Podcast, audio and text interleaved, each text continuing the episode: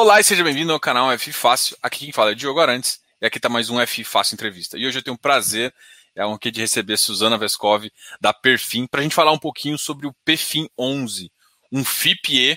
Eu acho que assim, eu tenho trago bastante informações sobre esse mercado, eu acho muito interessante o mercado de infraestrutura e a gente vai conversar um pouquinho aqui. É, com a Perfim, que é uma especialista aí nesse mercado e tem um fundo, um, o maior fundo desse mercado. Bem-vinda, Suzana. Obrigada, Diogo, pela apresentação, pelo convite. É, em nome da Perfim, agradeço todas as pessoas que estão nos assistindo agora. E a ideia é contribuir para que vocês entendam aí o que, o que é um FIP, né, um fundo em participações, um pouco do setor de transmissão e o Apolo Energia, que é o fundo aqui que a gente faz gestão é, na Perfim. Legal.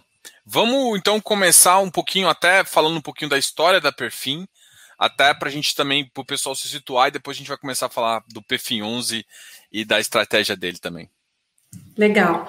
É, contando um pouco da história da Asset, né, a PFIN é um, um asset que começou lá em 2007, na verdade até antes já existia um clube de investimentos em 2004, formado pelo Beto e pelo Ralph, Ralph é o CIO aqui da Perfim, é, eles tinham um clube de investimento para alguns families and friends. Em 2007, transformaram esse clube é, em um fundo de investimento para conseguir acomodar aí mais investidores. Então, a gente começou com fundos de ações. A gente tem uma estratégia long only e uma estratégia equity hedge, que já performam aí desde 2008. Então, a gente tem um histórico bastante longo, já passamos por diversos ciclos é, políticos, econômicos, ciclos de diversos setores diferentes. Então, a gente tem uma experiência muito grande. E, em paralelo a esses fundos de ações, né, a gente começou a se aprofundar um pouco mais no setor de energia em 2016, até contando né, como é que começou essa relação com o setor de energia. A gente tinha a posição em Alupar, no fundo de ações, é uma empresa que o Ralph sempre gostou, a equipe de gestão sempre admirou bastante, e o setor trouxe diversas oportunidades ali a partir de 2016, especialmente com os leilões de transmissão que voltaram a acontecer aí de uma forma saudável, né, projetos Greenfields. Então a gente observou que havia uma oportunidade da gente co-investir junto com a Lupar, né, em paralelo aí ao nosso investimento que a gente tinha nos fundos de, de ações. Basicamente, a gente estruturou aí um, um, um fundo, uma oferta 476, a gente levantou capital de alguns multi-single family offices. A gente bidou em parceria com a Lupar para esses ativos de transmissão, aí, projetos Greenfields, né? Ou seja, que a gente teria que passar aí por licenças de construção, licença ambiental, fazer toda a parte de execução, até você ter o ativo operacional. E a gente conseguiu levar alguns lotes muito bons, né? Na época, o nível de deságio que a, acontecia nos leilões de transmissão permitia com que a gente tivesse bons projetos, né, e esses bons projetos gerariam um nível de retorno e um nível de tiro interessante para os nossos investidores. E a gente começou, então, essa estrutura aí dos FIPS, né, era o Apollo 11 e o Apollo 12, e aí, à medida que a gente foi desenvolvendo esses ativos, né, obviamente que a, o papel da Perfim é de ser sócia capitalista e de alupar de sócia executora, né, dos projetos. Aqui na Perfim a gente não sabe construir linha de transmissão, por isso que a gente contou com um bom parceiro. E aí, à medida que esses ativos foram amadurecendo, né, no meio do caminho a gente até ganhou um outro ativo aí de Eletrobras, né, em um dos leilões, a gente empacotou esses ativos numa oferta 4, numa oferta 400, desculpa, que é o que a gente tem hoje, é o Apollo Energia, né, que é uma cota de um FIP em participações que está negociado na B3, e que tem uma série de desvantagens e desafios aí para os investidores entenderem. É legal. Até, até para a gente começar a falar uh, do, do, do, do FIPE, essa, essa história aí que vocês começaram com, você chama, eu acho que é o Apollo 11 ou Apollo 12, né? Que são esses primeiros fundos, até a, a, a ideia do, do perfil, que é você tem ativos Greenfield ali pré-operacionais, ainda na fase de construção, e depois, quando você pensa já em energizar, que é onde você já tem uma RAP, uma receita mais coerente, você uh, coloca no fundo, que é um fundo basicamente de renda, né? Onde a, o risco de, do empreendimento ali já é muito menor do que você tá. Apesar de você estar tá ali também junto no equity e, e é. Como que funciona mais ou menos essa estrutura aí, aí dentro? E tem algum é tipo um, algum regulamento fala assim, até tal ponto a gente considera greenfield, passou dessas licenças aqui, a gente faz sentido já é, para o fundo, até para pensar no fundo em crescer mesmo, né? É, tem alguns outros projetos que vocês po podem depois comprar de um ativo, de, de ativos semelhantes de vocês? Uhum. É, o Greenfield, né, o projeto Greenfield para qualquer tipo de ativo de infraestrutura, ele tem um risco maior, né, porque você precisa superar essa parte aí das licenças. E aí, à medida que ele entra, né, no momento que ele entra em operação, ele se torna um ativo brownfield, né, um ativo que está operacional. E isso significa para a linha de transmissão que você conseguiu energizar aquela linha de transmissão, né? Então você começa a disponibilizar energia para o sistema, tá? E nesse momento você consegue, é, você a partir desse momento você tem aí a RAP, que é a receita anual permitida aí para esse ativo. Então essa RAP, né, ela é uma receita anual, né, que ela é definida em contrato quando você faz ali, quando você ganha um ativo, né, já está, aí a concessão ela tem aí 30, 35 anos, que anualmente você vai ter aí essa receita, e ela é ajustada à inflação, tá, aí no caso seria IPCA. Então, por que, que as pessoas pensam, né, que o, o, o, estão corretas, né, que o ativo, o, o Apolo Energia, né, o FIP de transmissão, ele é um fundo aí que tem essa receita definida e que ainda é reajustada à IPCA, e isso gera né, uma distribuição aí de, de dividendos aí pro, pro interessante para os investidores. Tá? Então, não é um ativo aí que você vai ter grandes valorizações aí de cota. Hoje, o objetivo principal é você se beneficiar desse pagamento de dividendos aí que vai acontecer ao longo do tempo. Legal. Uma, uma das coisas também, eu acho que você até preparou uma apresentação para falar uhum. um pouquinho até da, dessa, dessas vantagens de, de do mercado de energia, o mercado de infraestrutura e como ele tem atraído novos investidores aí, até para falar um pouco de TIR, da estrutura do FIPE também, até para o pessoal aqui que não investe no produto começar a entender o produto e depois a gente entra nos detalhes do perfil para a gente avançar.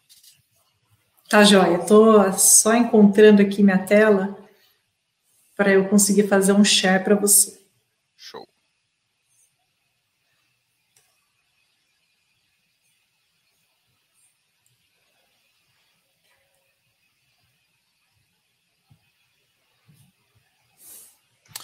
Tem até uma pergunta aqui. Ah, acabei de ver sua tela aqui, vou compartilhar. Ainda tá, tá a tela tá mostrando a gente. Tá, peraí. V vamos conversando um pouco mais, Diogo, enquanto eu vou abrir a apresentação aqui, que ela não estava aberta. Gente, Tem uma pergunta aqui que eu acho que faz é, é bem coerente, que é o seguinte: o Décio está perguntando o seguinte: é, pode explicar por que é bom aumentar a dívida de um ativo? Faz os rendimentos aumentarem? É, na verdade, o que ele está comentando é sobre a estrutura de capital, né? Todo projeto você usa uma parte aí, né? Não seria 100% equity, né? Você tem algumas estruturas de financiamento, né? Que elas otimizam aí o, o retorno que você tem aí desses projetos, né? Então a gente tem alguns percentuais que a gente usa, a gente tem sete ativos aqui hoje dentro do fundo. Né? Para cada um deles, a gente tem uma estrutura de dívida, né, justamente para a gente conseguir ter um, um, potencial de retorno maior para os investidores.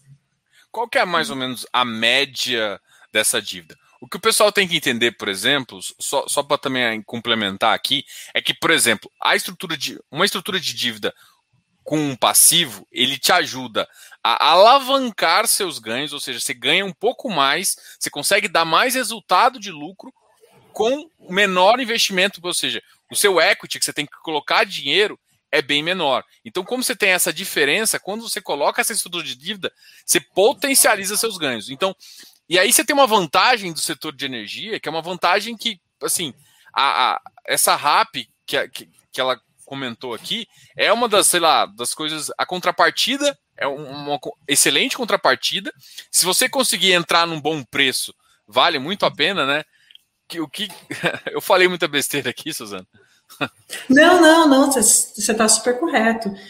É, é, essa dinâmica que, que a gente tem, tá? A gente utiliza aqui, acho que esses níveis, níveis saudáveis, né, de estrutura de capital aí seria é, 60% aí de dívida, 70%, acho que transita aí dentro desse, desse universo.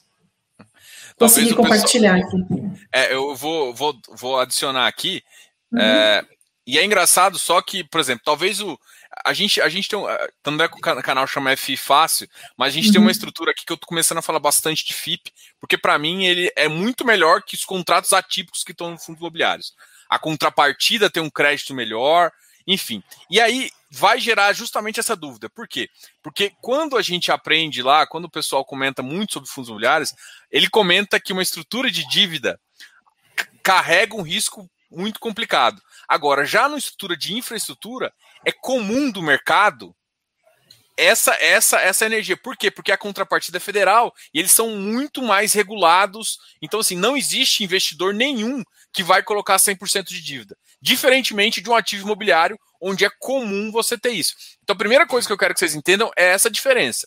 Então, quando a gente está falando aqui de infraestrutura e principalmente de energia, é, é não só natural, mas é necessário que você utilize uma estrutura de capital mais interessante.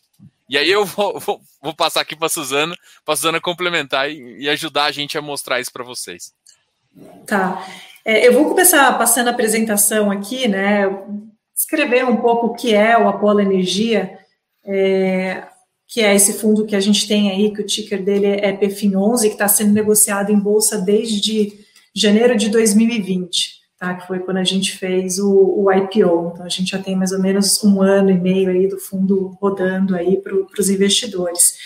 É, algum, algumas características né, do fundo que acho legal dividir com vocês. O fundo, ele, ele já fez uma distribuição de dividendos, né, depois a gente pode entrar um pouco mais em detalhe é, de como funciona essa distribuição, mas a gente fez, anunciou uma distribuição no ano passado, é, e a gente fez uma recentemente também, agora em abril, a perspectiva é que a gente faça outras distribuições ainda esse ano. Mas hoje o portfólio dele está constituído por sete ativos, sendo que é, seis estão operacionais já. Tá? E aí eu queria passar um panorama aqui para vocês. Desses seis ativos que estão operacionais, ele já tem, então, a, a sua RAP, né, uma vez que o fundo já está disponibilizado já, já disponibiliza, o ativo já disponibiliza energia para o sistema, e a gente tem um último ativo ainda que tem a perspectiva de entrar aí agora no, em operação agora no segundo semestre de 2021, tá? Então aqui é uma tabela que tem todos os ativos do fundo, é que vocês podem acompanhar, é basicamente uma, uma sopa de letrinhas aqui, são vários ativos é, pelo Brasil, tá? Então a TSM é esse último aqui que ainda está tá, pré-operacional tá? Aqui que pega os estados do Rio de Janeiro e, e de São Paulo. É, só um, um pouquinho, é, explica para o pessoal o que, que é essa RAP desses contratos. Tá. A RAP é a receita anual permitida, né? Que ela é definida quando você tem aí o, o leilão que você bida lá o projeto, né, Greenfield. Então, você tem a concessão de 30 a 35 anos, né, e você é remunerado, essa linha de transmissão, ela vai, você vai receber uma remuneração aí que é o valor dessa RAP. E aí você precisa fazer a utilização aí de uma parte, né, desse, desse dinheiro aí para manutenção dessas linhas, né, uma vez que elas já estão em operação, você paga o projeto que você desenvolveu, que você construiu, e o excedente disso você consegue passar em formas de distribuição de dividendos para os seus investidores. Uma coisa que eu adoro, não sei se o pessoal aqui costuma olhar muito margem, a gente até depois deve mostrar um pouquinho a planilha de fundamentos, mas uhum fala para o pessoal aqui qual que é mais ou menos a margem de um projeto de energia, né? É... De, assim, historicamente, né, a Lupar trabalha aí com uma margem de aproximadamente uns 90%, tá? Então, assim, é um, é um número muito bom, né, e como a gente tem essa parceria com a Lupar aí nos nossos ativos, transita aí também muito próximo desse número, tá? Esses ativos que compõem aí o, o fundo. É. E uma, uma, uma, questão da RAP também é uma questão de disponibilidade, né? É, um outro dado que é interessante também, pessoal, é que assim, a RAP é a receita, igual ela falou, a receita permitida ali que vai gerar a linha. E ela depende um pouco Isso. da disponibilidade. E a disponibilidade também, normalmente em linha de transmissão, é muito alta. Você também pode falar um pouquinho só desse dado, só para o pessoal também ter ideia do nível de disponibilidade que a gente normalmente tem nesses ativos? É, eu acho que tem um, um, ponto, né, que é importante, não sei se é nesse mérito que você está querendo entrar, Diogo, mas a, como você tem né, essa receita definida, você é remunerado pela disponibilização da energia para o sistema. Então, se você tem mais ou menos consumidores, né, você tem essa receita já definida, então você não corre esse risco de, de demanda. Por isso que a gente caracteriza né, o projeto de, de transmissão, né, o FIP que contém os ativos de transmissão, como um ativo com uma grande previsibilidade. Tá? Então, acho que essa é uma característica importante aí do FIP de transmissão. Pô, isso, isso foi bem legal aí você ter comentado. Agora, a, além disso, o, fundo também tem uma estratégia, né? Ele tem um tamanho também, é, um dos, como a gente comentou aqui, é um dos maiores, e ele tem uma estratégia também de decisão de projetos, né? Qual que é a métrica para ele? Ele, inclusive, pode entrar também em geração, se eu não me engano, 30%, né? Isso, é assim. Hoje a gente tem só ativos de transmissão no fundo, né? Mas o mandato dele permite que você tenha até 30% de geração. E qualquer ativo novo que a gente vai incluir dentro do nosso portfólio, é, ele precisa seguir alguns mínimos de retorno. E todos os ativos precisam ser brownfields, tá? Ou seja, já projetos que já estão operacionais.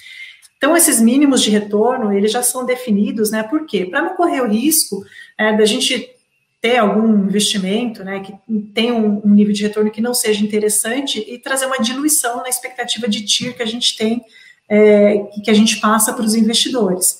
Né? Então, se eu vou colocar um ativo novo de transmissão, né, Brownfield, ele tem que ter um mínimo aí que vai ser uma NTNB mais 275 bips.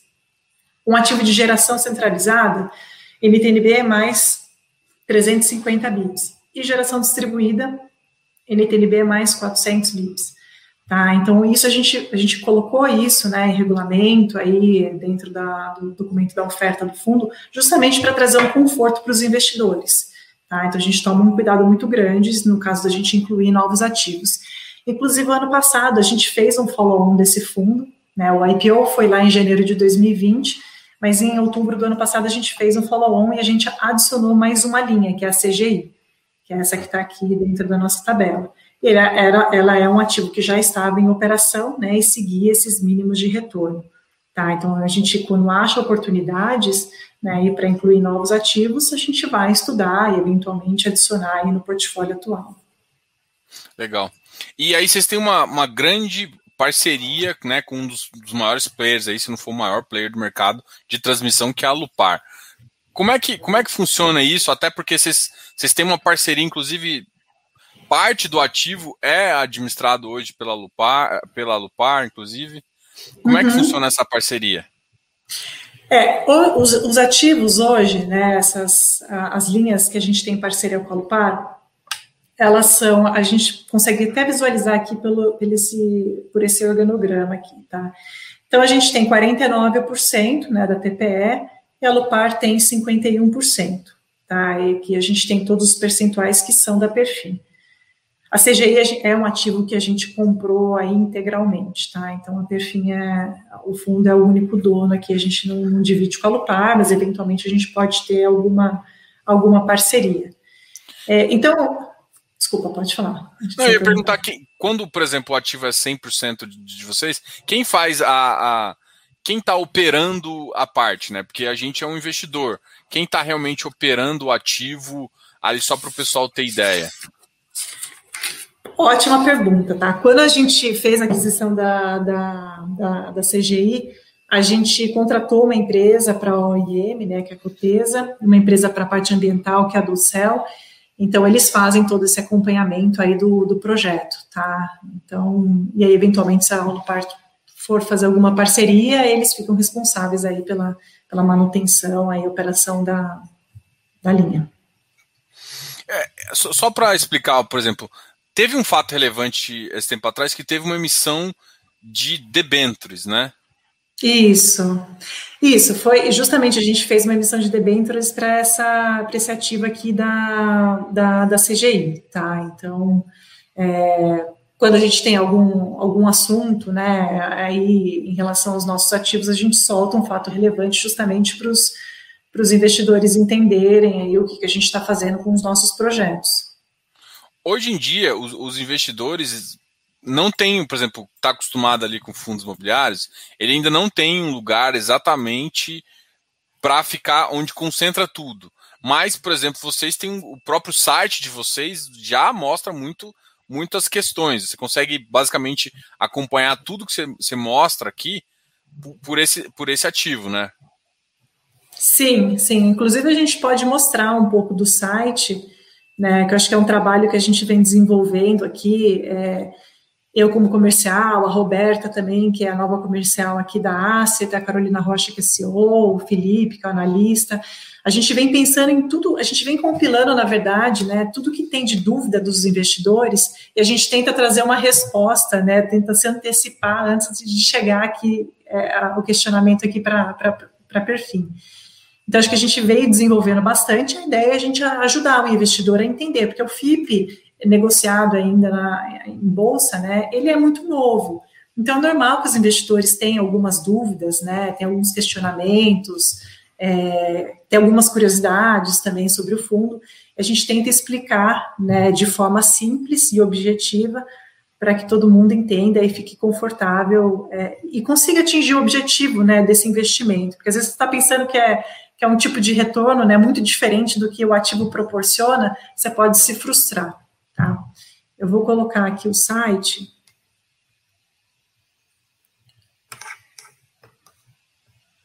Para a gente observar um pouco melhor aqui. A gente fez até uma parte de perguntas e né? respostas. É, o FAQ. Eu gostei bastante disso, até te é, aqui, explicando aqui do, do, pessoal, até porque, por exemplo, ah, até eu achei até, até o que é TIR vocês colocaram aqui, até para o pessoal entender um pouquinho de como vale. Tem também no site que eu achei, achei interessante, que é uhum. é também vocês dão uma, uma, uma, indicação ali pelo preço de entrada, quando você faz um cálculo ali da, da, da expectativa de juros ali também, né? Uma tabela de sensibilidade, né? Sensibilidade. Eu vou, eu vou é, compartilhar aqui enquanto isso você. Eu acho que acho que está aparecendo aqui já. É, né? Já está aparecendo. Inclusive tem esse esse esse webcast de vocês no dia é, 6 para falar do resultado do primeiro trimestre, né? Isso. A gente sempre deixa esse pop-up aqui para os investidores é, terem uma melhor organização. Aqui é, é, é, a página inicial do fundo, né? Então a gente tem toda a parte de disponibilização de cotas, a gente tem a cota patrimonial, a cota de fechamento de mercado, market cap do fundo é, as ideias principais, né? Acho que o que é muito legal, que eu não vejo os, investidores explorando aqui no nosso site, é que a gente tem um mapa interativo, vocês conseguem visualizar todos os ativos que compõem o portfólio, tá? Então, se você coloca aqui o mouse é, sobre aqui essas, esses pinos, você consegue ver aqui, ó, a TME é uma linha que ela já está operacional, o percentual da perfil aqui é 35%, é, fica no Mato Grosso, a RAP proporcional aqui a nossa participação é essa. É, aí tem a TSM, que é a única linha que está pré-operacional hoje, ou a CGI, né, que foi essa aquisição que a gente fez em outubro do ano passado. E aqui dá para ter uma ideia né, de todos os números, essa tabela muito parecida com aquela que eu mostrei aqui na, na apresentação. Acho que fica muito claro, né, a gente, é, para o investidor entender quais são os ativos que compõem aí o, o fundo do, do Apollo Energia, tá? Mostra um pouco da história da Perfim, né, como a gente começou, os outros, outros projetos de infraestrutura que a gente tem também no nível de geração distribuída, é, geração eólica, um pouco da nossa equipe, quem forma aí o, o comitê, né, de, de investimentos, os analistas, Aqui tem um pouco da estrutura que eu já mostrei, né, as holdings que contêm aí os ativos, alguns fatores de risco do fundo, uma, uma parte de sustentabilidade que eu acho muito bacana, né? Acho que muito tem se falado hoje sobre a parte de ASG. É. é, inclusive, um, um, um, comentário bem rápido, né? O fundo ele recebeu um parecer independente da Citaui, agora no começo do ano, é, que classifica o Apolo Energia como fundo verde. E o que, que isso significa? Né, que a gente a partir desse parecer aí da, da Citaui, é, a gente, o, o, fundo, né, ele se classifica com uma série de métricas, né, e uma delas aí é, é os princípios Green Bonds, né, alguns parâmetros internacionais, essa taxonomia aqui, é, e mostra que a gente tem uma transparência muito grande com os órgãos reguladores, né, em termos de nível de documentação, uma transparência muito grande com os clientes também, e, e, os ativos, né, que estão aí de transmissão, que estão ligados aí no sistema como um todo, eles estão plugados aí em algumas geradoras e, e, de certa forma, né, esse pacote ele passa por uma descarbonização, né, em linha com que sistema de, de, de energia brasileiro vem passando também. Tá? Então, acho que é, é uma coisa legal, é um fato bacana aqui para a gente comentar. E aí a gente teve alguma, uma emissão de Green Bond, né? Então, uma, um, uma dívida né, que foi emitida para a TSM, que é essa linha ainda que está pré-operacional, aqui explica um pouco.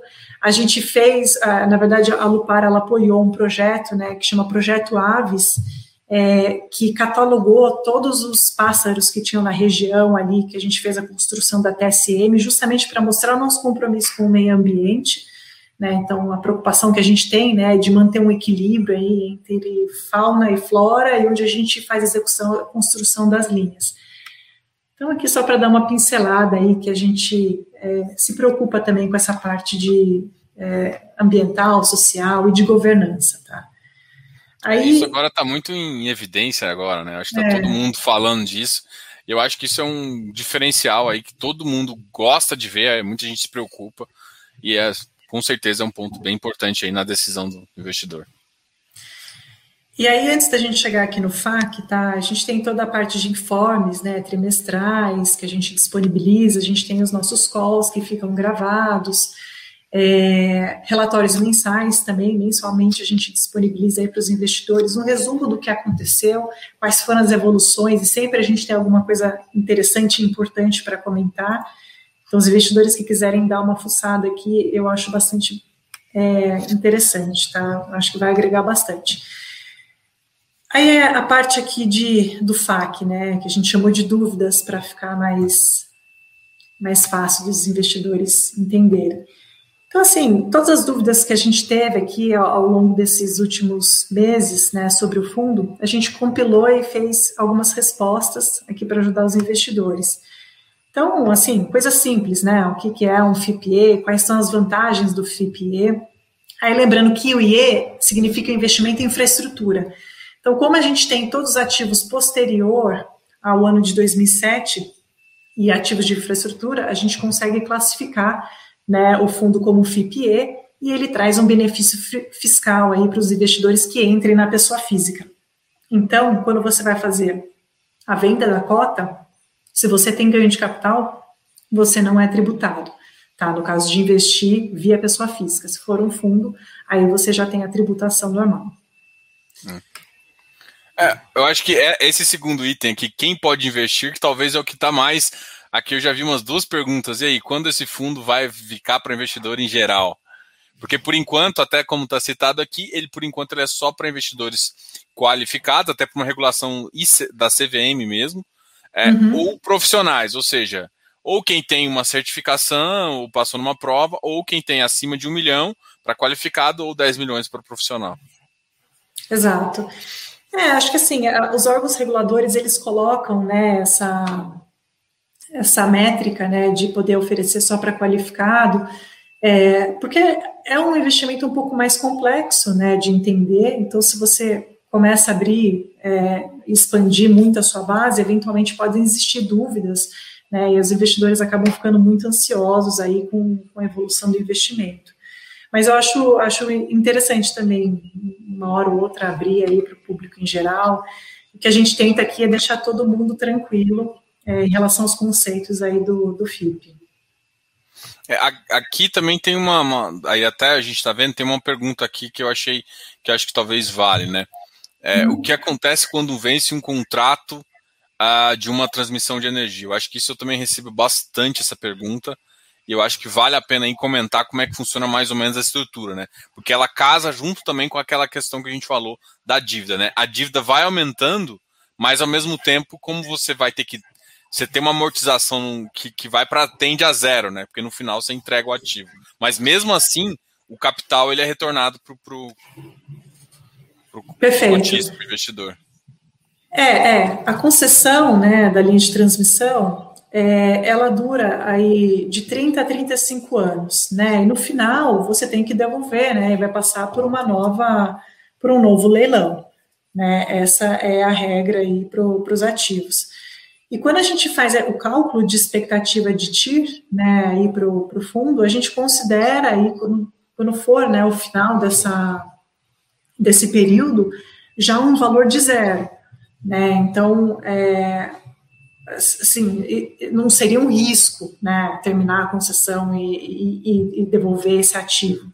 Tá? Não, isso, isso faz parte da dinâmica e já está dentro da, das nossas projeções. Então, no final, a gente já vai ter devolvido todo o dividendos aí para os investidores e ter amortizado aí a, a cota aí do, é, do fundo. Uma, uma pergunta: existe uma possibilidade, por exemplo, de, por exemplo, a Lupar recomprar uma parte de um ativo? E se isso acontecer, é, como é que funciona a dinâmica? Vamos supor que você tem o que a gente, eu vou chamar de amortização extraordinária, né? Porque uhum. com certeza você vai comprar com uma taxa de juros também pré-organizada, que é bom para o cotista. Mas como é que uhum. funcionaria essa estrutura? Você, você, você iria reinvestir o capital numa outra oportunidade? Como é que funcionaria a estratégia de, de se acontecer um caso desse? É possível acontecer primeiro? E se, se é possível, como é que funcionaria? É, o nosso acordo com a Lupar, né, ele prevê uma opção de compra da Lupar aí é, sobre a, a, parte que a Perfin é detentora dos ativos, né, então eles podem comprar até 30% do percentual que a gente tem em cada um dos ativos, né, que na maioria dos casos é, a gente tem 49%. É, então isso é previsto, né, eles podem fazer, exercer né, essa opção de compra, eu acho que a expectativa é que isso aconteça, mas isso já está sendo considerado na nossa expectativa de TIR, tá, na nossa expectativa de retorno. Então, o que a gente projeta, né, depois eu vou mostrar a tabela de sensibilidade, já considera que teria esse exercício aí por parte da Lupar.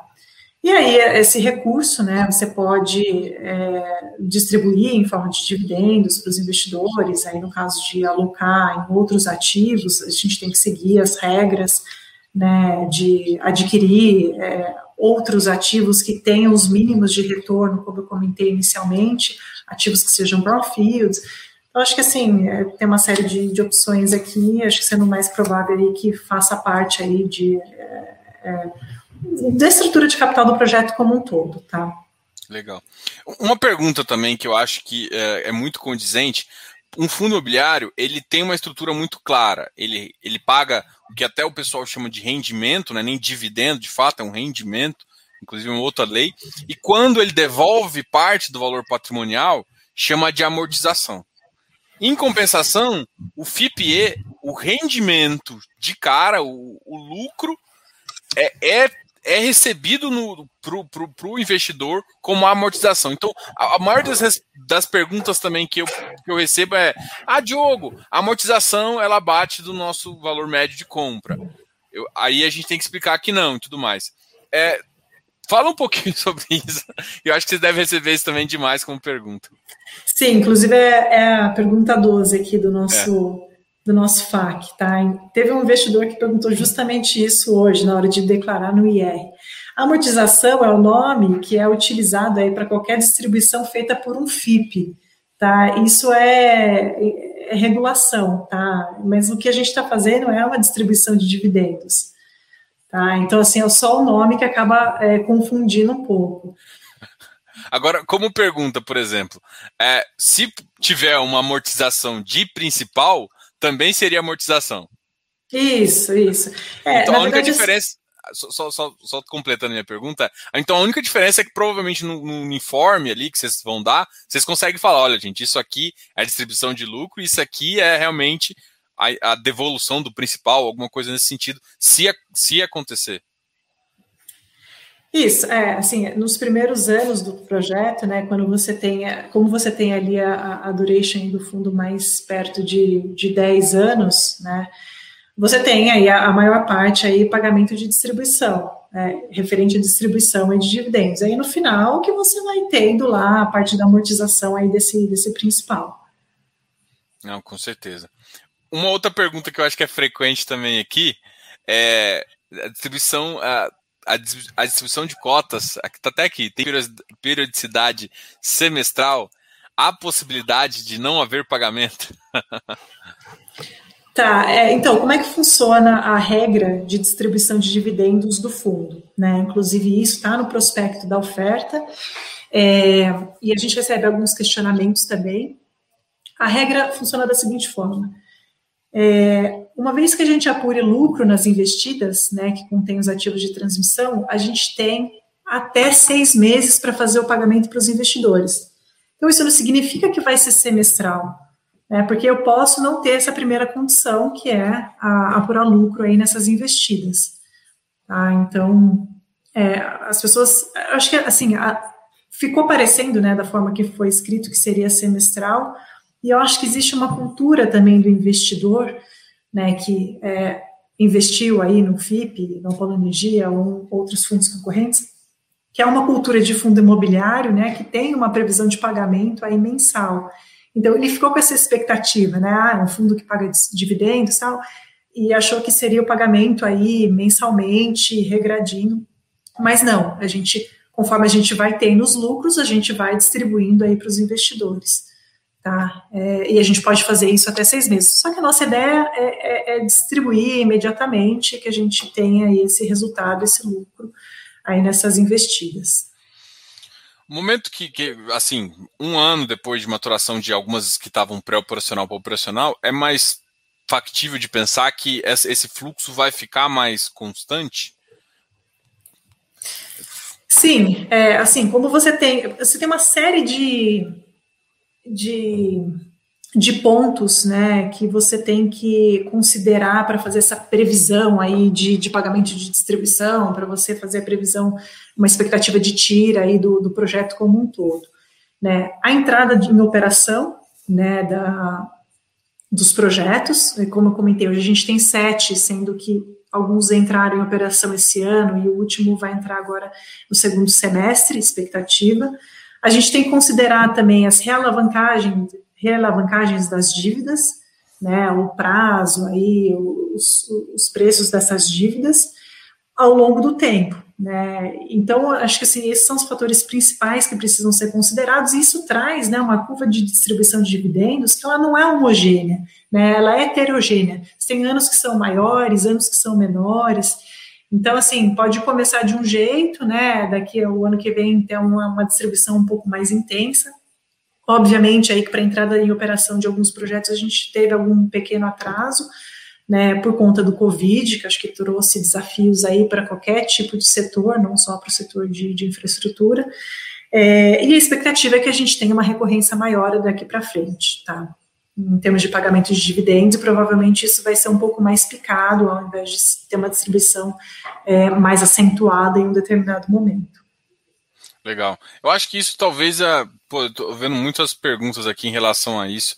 Eu acho que é, o, a questão do fluxo né, e TIR ser, ser, ser, ser, avaliada ao longo de um período ainda não foi muito, está muito claro. E aí o, o investidor ainda não entendeu o, é, as, as questões, por exemplo, de, de valorização, de, de, valorização patrimonial, que muda um pouquinho, né?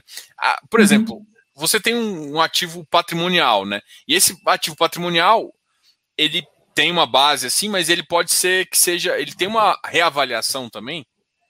Perfeito. É, esse é um ponto muito, muito interessante, né, que é importante ficar claro para os investidores. A cota no IPO, né, ela é dada aí pela, pelos investidores, né, você tinha uma variação ali de cota e uma, e uma TIR em relação a essa cota, um range ali de, na, na, época da, da oferta, né, que estava sendo precificado o fundo. A gente saiu a um valor de cota é, que dava aí 104,76, que tinha uma expectativa de TIR aí de PCA mais 5,75. Né? E aí, anualmente, você precisa fazer uma reavaliação dos ativos, tá? Que é feito por um laudista. Isso é regra, tá? Então, todo FIP ele precisa passar por esse, por esse processo.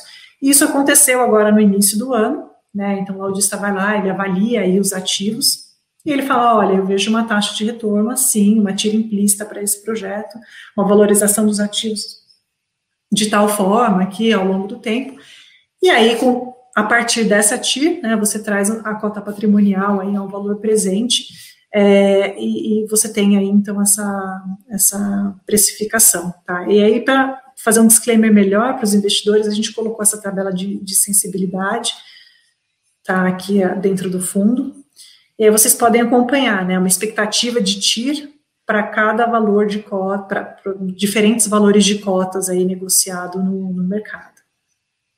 Legal. Até, até é interessante, até porque, por exemplo, o, a, é, o cotista ele tem que entender que, por exemplo, uma, uma expectativa de juros que muda, por exemplo, mudou ali o parâmetro da NTNB, ele pode sim influenciar, e aí, por isso que a cota tem uma valorização diferente, porque parte da, da, da, contribuição, parte da análise é com base numa taxa, numa expectativa.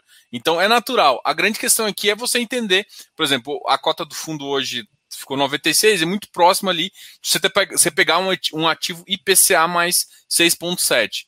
Então, com grau de risco que vocês conseguem determinar diferentemente de outros ativos. Então, essa avaliação é uma avaliação que eu acho que é, é muito importante para quem está começando começar a fazer também, né?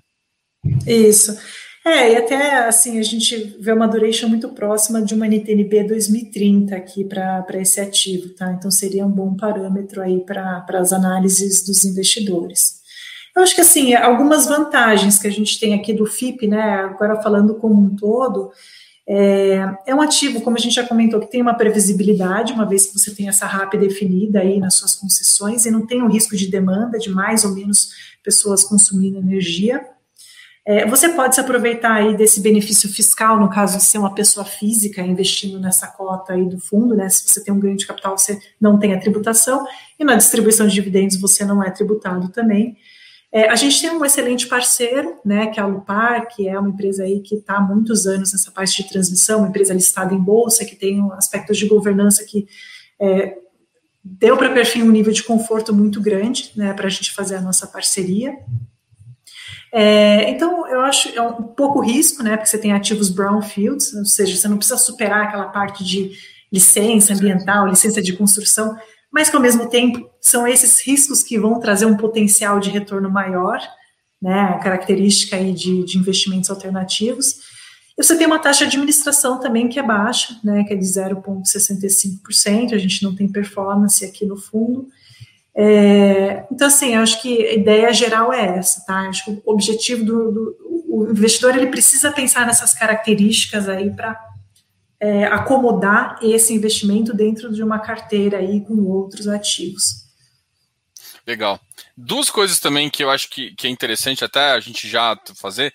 É, no dia 5 agora, no dia 5 de maio, vocês colocaram também essa. Vocês, vocês lançam um relatório gerencial com alguns informativos também ah, fala um pouquinho dessa, eu chamei de planilha de fundamentos, onde você mostra um pouquinho o resultado.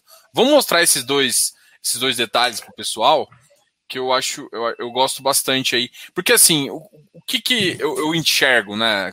Esse é um mercado que o pessoal ainda ainda está pisando porque não conhece. Ainda não entende uma estrutura de capital que é complexa.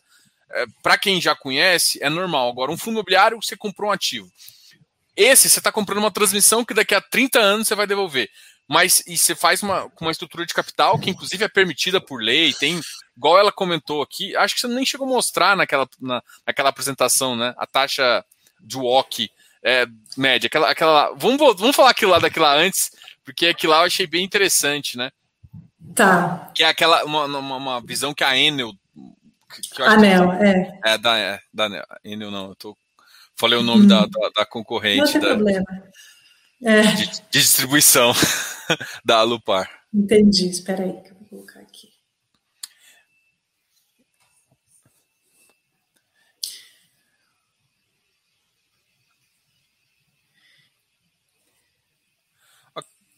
É assim. Pode falar, tem, tem, tem, muita gente perguntando aqui sobre previsibilidade. Eu acho que a, que a Suzana aqui foi bem, bem clara em relação a isso vou, vou compartilhar agora a tela, mas não, é assim, é, não é assertividade, a previsibilidade. Eles vão distribuir quando tiver lucro. E é por isso que eu estou querendo mostrar em relação à a, a, planilha ali, de que ela, ela você consegue ir acompanhando, pelo menos, essa visão, né? Agora... É, até vou, vou, vou, interromper rapidamente aqui, porque eu acho que eu entendi a dúvida desse investidor e ela é pertinente, talvez não tenha ficado claro. Tem dois tipos de previsibilidade aqui que o primeiro né, é a previsibilidade de você ter uma RAP definida, né, que é a receita anual permitida, para esses ativos, né, que é definido em concessão. Então, todo ano vai ter aquela receita reajustada a IPCA. Beleza. Outra coisa seria uma previsibilidade de distribuição de dividendos, que aí não tem nada a ver. Né? E como a gente comentou, a regra do fundo para distribuição de dividendos é uma vez que apure lucro né, é, nessas investidas, a gente tem até seis meses para distribuir para os investidores. Né? Não tem uma previsibilidade definida, tá? não é mensal, é, não é semestral. Quando eu tenho lucro, eu tenho até seis meses para distribuir, mas geralmente a gente já faz imediatamente, tá? Nossa ideia não é ficar retendo nenhum tipo de caixa aqui, a gente já quer repassar para os investidores. Não sei se ficou claro. Acho eu, eu acho que ficou assim, eu acho que ficou. Acho que o pessoal consegue entender aqui justamente essa, essa visão, assim. É, a, a, é que o que eu, assim, aí eu vou falar a minha expectativa, tá? Num, a minha expectativa é que assim, entrando mais em operação e passando numa época difícil, que teve alguns ativos que começaram a entrar em operação, a, vai, vai ter uma, vai ter um, mais ser mais constante o lucro e aí você vai conseguir Isso. Provavelmente você vai ter a, ficar mais fácil a distribuição. Quando todos começarem a pagar com tudo assim, aí você consegue fazer mais ajustes melhores. Então, é, a, é. a previsibilidade para os próximos anos, eu acredito que seja mais fácil até de, de ter que talvez seja nesse, nesse começo, acabou sendo inclusive impactada, igual você comentou, pela própria. Isso. É, talvez a gente tenha uma, uma intensidade, né, talvez um pouco maior, né, lembrando, como eu comentei, essa, essa projeção de dividendos que a gente tem, ela não é uma curva homogênea, tá, ela é heterogênea, tem anos que são maiores, anos que são menores, no ano passado a gente fez uma distribuição aí de 3,3 mais ou menos por cota, esse ano a gente já fez 0,15 e tem algumas coisas aí no radar aí para a gente seguir nos próximos, nos próximos meses, tá? A gente tem uma expectativa aí de uns 5, 6 reais por cota nos próximos seis meses, sendo que a, nossa expectativa é fazer isso quebrado, tá? Não de uma vez lá para frente, a gente vai fazendo aos poucos. Não, show.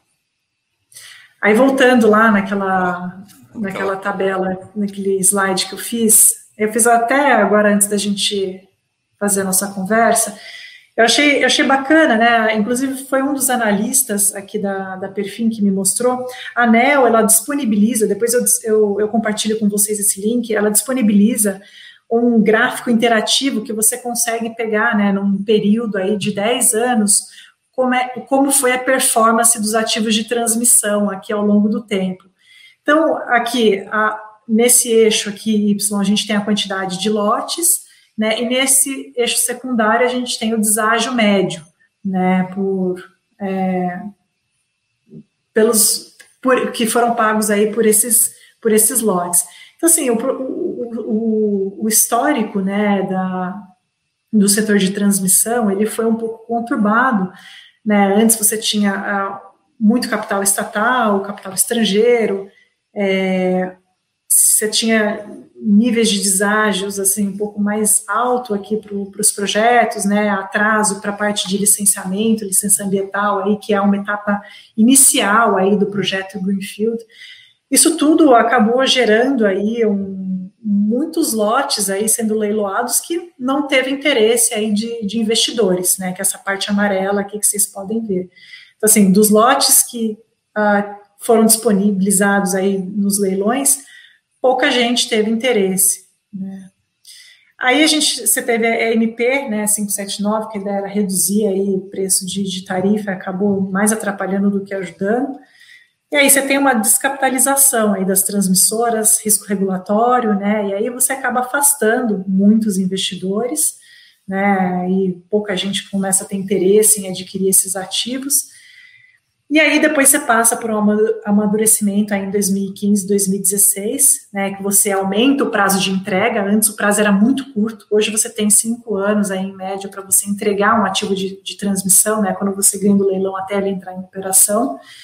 Você, tem, você teve uma estrutura de capital aí que favorecia um projeto com é, é, questões mais saudáveis é, excludente de responsabilidade também, que foi adicionado aí a, a, ao setor como um todo, e aí você começa a ter uma volta aí, né, muitos lotes aí voltam aí para os leilões, né, projetos Greenfields, você tem um nível de deságio, né, que vai aumentando, Então tem mais, muito mais gente interessada, muito mais competição. E foi aqui nessa janela de 2016, 2017 que a gente adquiriu esses ativos aí que estão no fundo do Apolo Energia hoje. Tá? Então a gente pegou um nível de deságio ainda que era baixo, que permitia uma TIR interessante para os investidores. Hoje, é, se você acompanha o leilão que teve em dezembro do ano passado, o nível de deságio médio ele foi muito alto. Né? E quando você tenta fazer uma projeção, né, isso vai se transformar o quê? Numa TIR muito pequena. Tá? Então a gente acaba tendo é, menos interesse em adquirir esse tipo de projeto, colocar para dentro aí de algum fundo aqui da Perfim. Então, é, esse, esse, gráfico vocês podem acompanhar aí no site da, da ANEL, né, que é a Agência Nacional aí de Energia Elétrica, é, e vocês podem colocar aqui diferentes períodos, tá? Aqui mais para trás, com 20 anos, para entender o que aconteceu no setor. Então, acho bastante interessante. Eu trouxe para ilustrar um pouco das oportunidades que a gente teve e que são um pouco mais difíceis agora no, no setor de energia. É, e eu acho que até para o pessoal entender também que existe ciclos, né? É, o que acontece é o seguinte: às vezes tem ciclos onde você precisa de, de, de, de mais, mais capital, vamos lá, um capital externo ali, um capital investindo nisso. Então você faz, é, você tem que diminuir o deságio, aumenta, para aumentar o investimento, para dar mais lucro para a galera, para o pessoal começar a investir ali. É mais ou menos assim que funciona. E assim, não é diferentemente todos os, os mercados, é isso que eu quero que vocês também, assim, eu gostei desse, desse gráfico, pra vocês entenderem que todos os mercados, eles têm ciclos, inclusive o mercado de transmissão. Então, por exemplo, a gente está vendo algumas empresas de, de transmissão que, tá, que, tá, que pegou parte desse ciclo lá de deságio bem baixo e começou a pagar muito dividendo. Inclusive, a, a, a Lupar deve também começar a dar uma esticada. E condiz muito com essa realidade que a gente está vendo aqui nesse ciclo, e eu acho também que parte do, do, dos ativos que estão a gente vai conseguir é, enxergar essa, esse, essas questões também no, no fundo e no, e não, isso aqui sou eu que estou falando, tá? Só para comentar aqui. Não, mas é, é, é, isso é muito importante, né? Essa questão do ciclo, né? O investidor ele precisa ter aí um, uma saúde financeira para conseguir aproveitar esses bons momentos, né? Então você tem é, momentos que são mais oportunos, né? E aí quem está com dinheiro no bolso consegue aproveitar essas oportunidades, e que tem, quem tem apetite ao risco também. E você tem momentos mais desfavoráveis que talvez não sejam aí o momento de se investir ou de se desinvestir, depende aí do, do tipo de ativo que você tem. Mas eu acho que assim, a educação financeira, né, o conhecimento, se aprofundar, entender o trabalho que você faz, Diogo, eu acho que isso que é importante né, para o investidor saber tomar a decisão certa junto com o seu assessor, com o seu gerente, enfim, ou com as suas próprias decisões também. Show. Agora, agora eu estava tava falando aqui com o pessoal, é, tá todo mundo curioso com a, a planilha de fundamentos. E também, mas ah. eu queria também que você mostrasse também aquela o, o, seu último relatório, né, que você colocou, até para mostrar as uhum. informações que você costuma trazer mensalmente para quem é investidor. Perfeito. Espera só um minutinho que eu estou compartilhando aqui a tela novamente.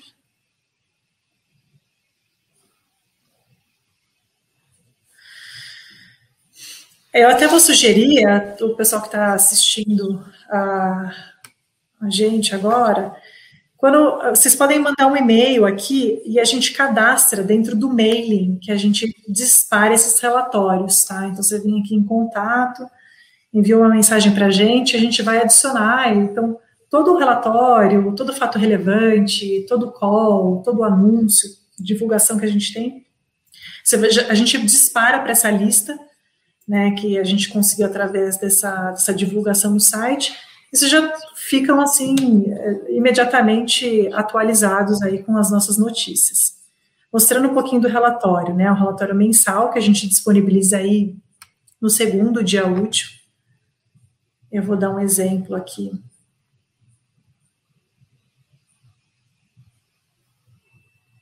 Desse último que a gente disponibilizou. É, a gente mostra as ideias gerais aqui do fundo, o tamanho do patrimônio, é, as taxas, né, a, início da operação aí, da, das linhas, quanto a gente, quanto a gente tem de ações negociadas em bolsa. É, um gráfico eu aqui que, que, Eu acho que não está mostrando. Ficou. Não sei se você compartilhou só o. Porque aqui tá compartilhando. Ainda está no site. Acho que você não compartilhou ah, então... só a tela toda. É, eu você acho que. Não, é que eu já saí do site. Eu vou dar um download aqui do. Mas se você saiu do site, aqui tá. É porque aqui não tá mostrando, entendeu? Só tá parado ainda na tela. Espera aí que eu vou tentar fazer um outro compartilhamento aqui.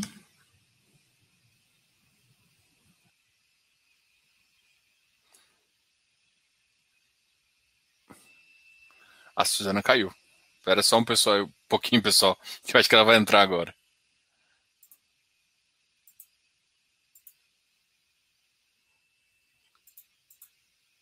Opa, peraí.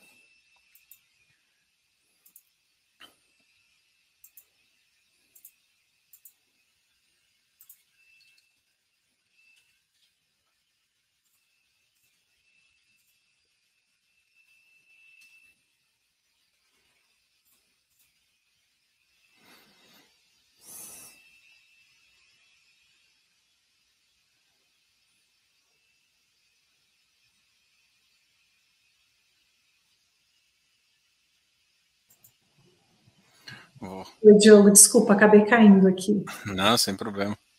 Já estava mandando mensagem para você. Peraí. Não estou conseguindo compartilhar aqui o PDF que a gente gera. Eu posso compartilhar aqui, eu estou com ele aberto. É, seria legal. Então, eu, coloco, eu volto aqui para o site. Porque Só para a eu... gente encerrar com a planilha de fundamentos, depois você compartilha, tá? tá. A gente eu tem uma, uma parte. Você está vendo agora? Não, agora está só o site, não o. Isso. É, eu acho que a planilha de fundamentos vai acontecer a mesma coisa, tá? Mas só para o pessoal é, que tem interesse em conhecer, a gente tem os números aí abertos de todos os ativos, né? A DRE, aqui das diferentes linhas que a gente compõe, a gente faz esse report trimestral. Não sei se vocês estão conseguindo ver aqui. Ah, não, o que, o que eles estão vendo é o que eu mostrei. Peraí, deixa eu adicionar. Agora tá no seu. É, esse aqui agora é o, é, é o site, né? É o seu, seu site que está mostrando. Isso. É, a hora que eu faço o download aqui da planilha do Excel, o, o, o compartilhamento aqui não funciona, tá? Mas só para todo mundo saber que a gente tem a planilha de fundamentos aqui, e a gente tem todos os números aí abertos, tá? Trimestralmente de cada um dos ativos eu acho que o pessoal consegue fazer as projeções aí de, de, de interesse.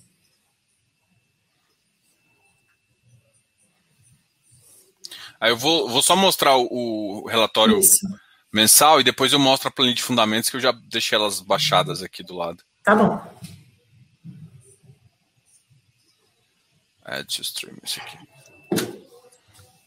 Esse aqui é o de abril, né? Que foi, eu acho que saiu há dois dias atrás, saiu ontem. Isso. É, o pessoal aqui é super rápido para fazer os, relatórios. É, então, assim, como eu estava comentando, né? A gente é, faz um comentário geral, né, do gestor, o que aconteceu aí nos ativos. Às vezes não tem nada muito relevante, mas uh, a gente tenta dar um maior nível de transparência para os investidores.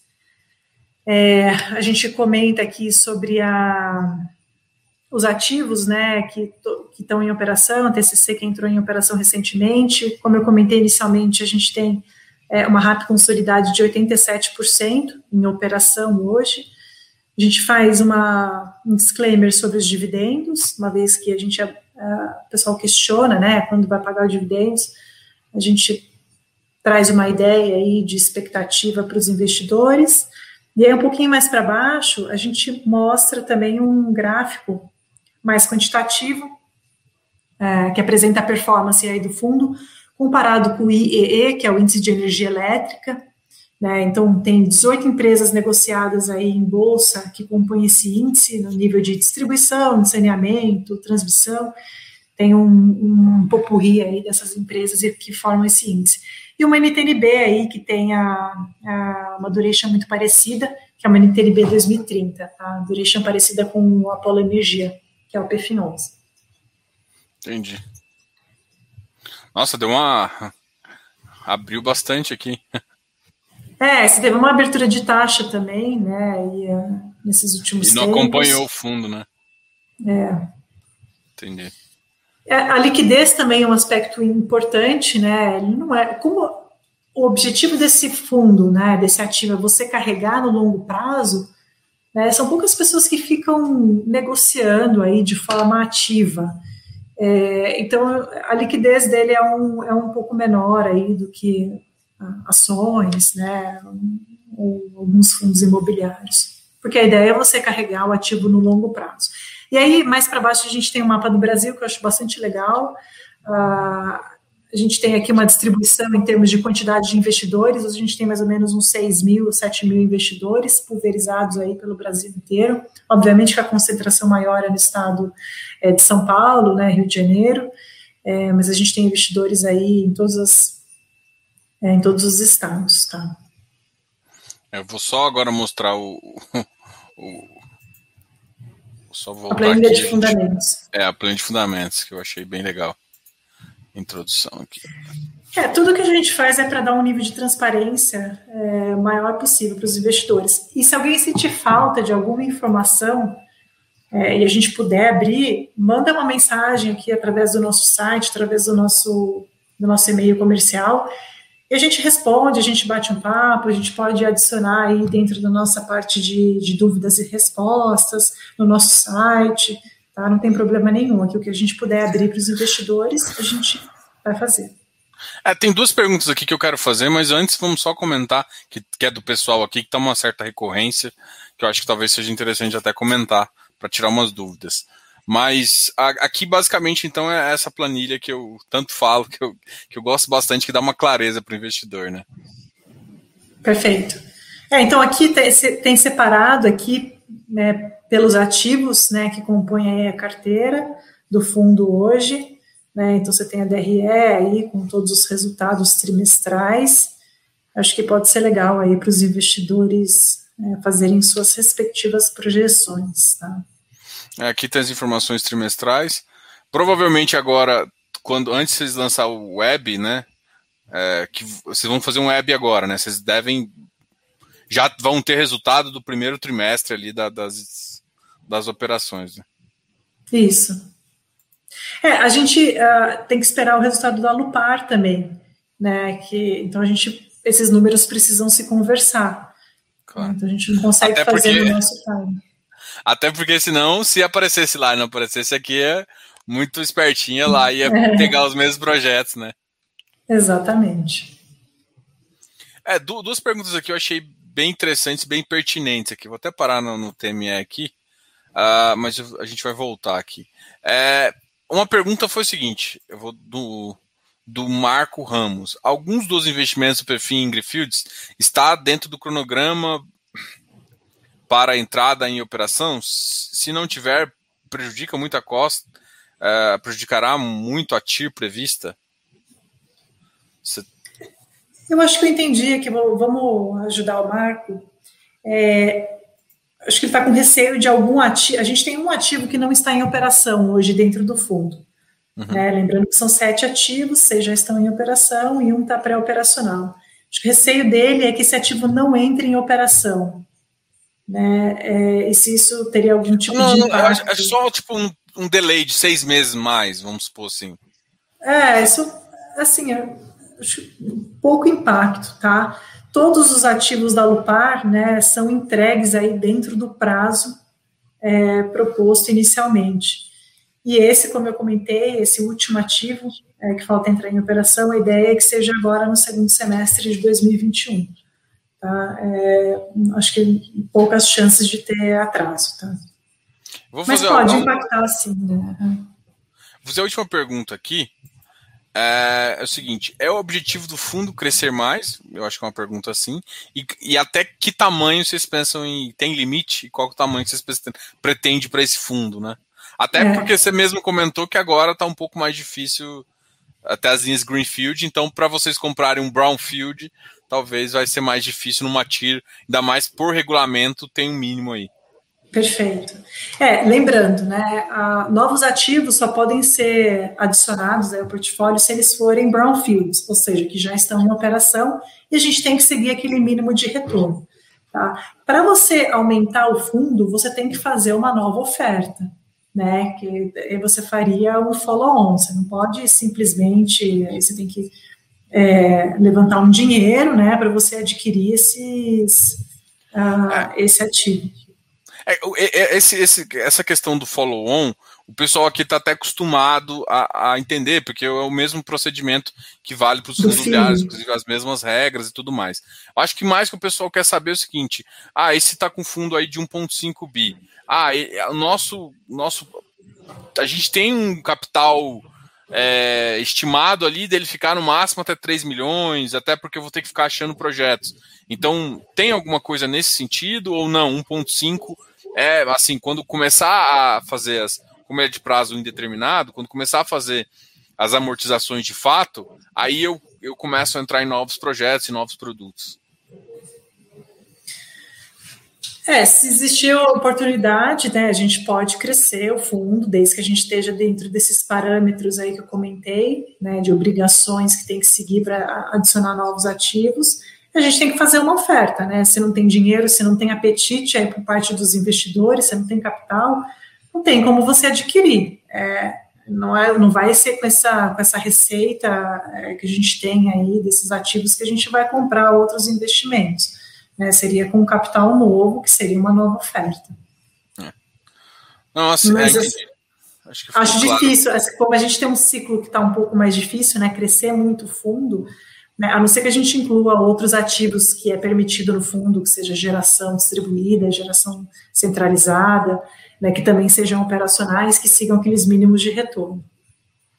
Legal. Suzana, eu queria agradecer aqui essa conversa, esse bate-papo. Acho que o pessoal uh, fez muita pergunta, participou bastante aqui da, dessa conversa. Eu acho que todo mundo, eu garanto você que muita gente vai estar ali no webcast, vocês, de, de, de junho. Uh, espero que todo mundo esteja lá. E aí faz sentido entender cada vez melhor e, e, e, e ver. E torcer também, e vocês depois dar uma ligadinha lá na CVM e torna esse negócio. Tô brincando, tá? Mas para público geral, né? público geral ali, eu acho que é uma, é uma das, das questões aí que é um, é um ativo que tem uma certa previsibilidade. Eu acho que tem muito. É, o nível de segurança dele é muito maior que muitos ativos aí que estão para geral, entendeu? Então, para mim, não uhum. faz muito sentido. E vocês que estão, estão ali do ladinho da CVM, é. pode pedir um pouquinho. Legal, obrigada pelo feedback. A gente sempre considera aqui. É, eu agradeço bastante, Diogo, você, né, ao seu canal, parabéns aí pelo conteúdo que você tem disponibilizado e ajudado os investidores.